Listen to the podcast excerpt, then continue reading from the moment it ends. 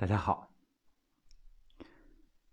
遗精呢是一个比较常见的问题，它对于练功者和普通人来说都比较普遍。那么我们在网络上经常会看到啊，专门有这样的社区，是吧？有这样的社群，那么很多呃中青年男士。甚至中老年都会遇到这个问题。那么在练功者这个群体当中，啊，它也比较普遍，尤其是青壮年，在练功之后肾精充足，他会按照已有的这个惯性，啊，已有的这个由先天之精化成后天浊精这么一个过程。当然，在中医角度来说啊，这个遗精的现象呢，它属于一种亚健康，或者是偏于一种病态。因为正常呢，啊，应该是精满则溢，是吧？但是很多人出现的这个梦遗啊，它往往都是在劳累的时候啊，尤其是神比较疲惫，是吧？这个时候不能自主。啊，导致的一个现象，当然呢，有很多就是长期的一种习惯，啊，长期的一种习惯。其实，在精不足的情况下，啊，再出现这种滑精，那么其实就是让身体呀雪上加霜，啊，本来精就不足，啊，会有这样的问题。那对于想要练功，啊，康复的这个人群来说，啊，对这个精的保养其实非常的重要。传统功法当中，尤其是道家，啊，性命双修，或者是以命功为主，啊，要练精化气。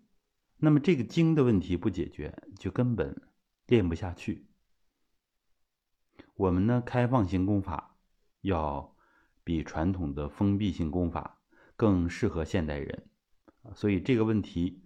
不那么突出，但是呢，既然这个精对于我们人体来说非常重要，它含有生命的全息，所以呢，啊，睡梦当中的这种滑精啊，它是毫无意义的啊，毫无意义的。那么像夫妻之间啊，维系这个感情，维系这个婚姻。啊，正常的啊，这样的房事，这个是可以的，只要不过度就行了。但是啊，在睡梦当中，这样精的丢失，其实就对于一般人来说，啊，它是得不偿失的，或者说，它是一种无谓的消耗。如果能调节的好，对于身体健康是非常。有帮助的，那么应该怎么来解决它？啊，我们练功者是有切身体会的。练功初期啊，也是没有非常好的方法啊。虽然古法里边有挺多啊，比如说睡觉之前用意念提一提会阴，提一提肛啊，这些方法大家也可以用。比如说把手指放到耳朵里边。啊，小指、食指都有，啊，吸气从脚底吸到头顶，等等，一系列的方法，但是当年呢都没有很好解决这个问题，直到直腿坐推出之后，尤其是直腿坐的明劲儿，他继承了传统道家的炼精化气，而且呢，把这个啊道家在活子时。时候才用的吸提搓臂，啊，吸提搓臂，把它呢进行了泛化，就是要把它练成一种习惯，啊，因为仅仅活子时用它，往往有的时候啊还起作用，但是多数人没有形成习惯，发现的时候啊已经控制不住了，就像洪水猛兽一样，所以以前呢叫做白龙，啊，或者叫。白虎是吧？白虎狰狞啊。那么怎么办？就是要平时多练啊，多练，练成了。其实不确切的说，好像肌肉记忆是吧？就是一遇到这个星星问啊，立刻就提啊，立刻就提啊，有自动就会进行啊，这就是一个功夫。以前老师也讲过，传统武功啊，传统功夫啊，练功都要练提肛，要练非常大的力量。以前呢，我们都是在生活当中自己练，这样练啊，其实多数人都解决不了，因为在生活当中啊，提着提着就忘了，或者是呢，没有太多的体会。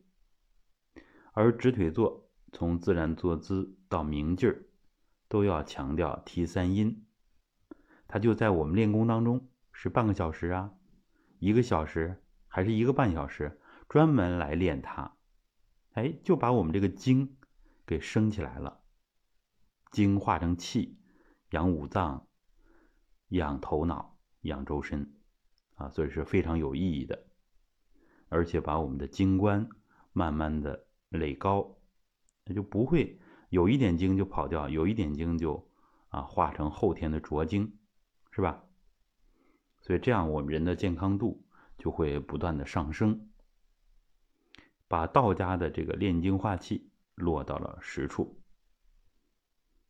好，呃，关于具体的内容，大家可以关注我们传统修身学堂小程序，搜索一下“传统修身学堂”就可以了。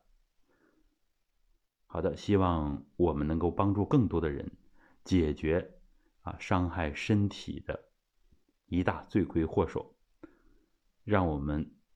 停止这种殚精竭虑，而能够做到养精蓄锐。好的，谢谢大家。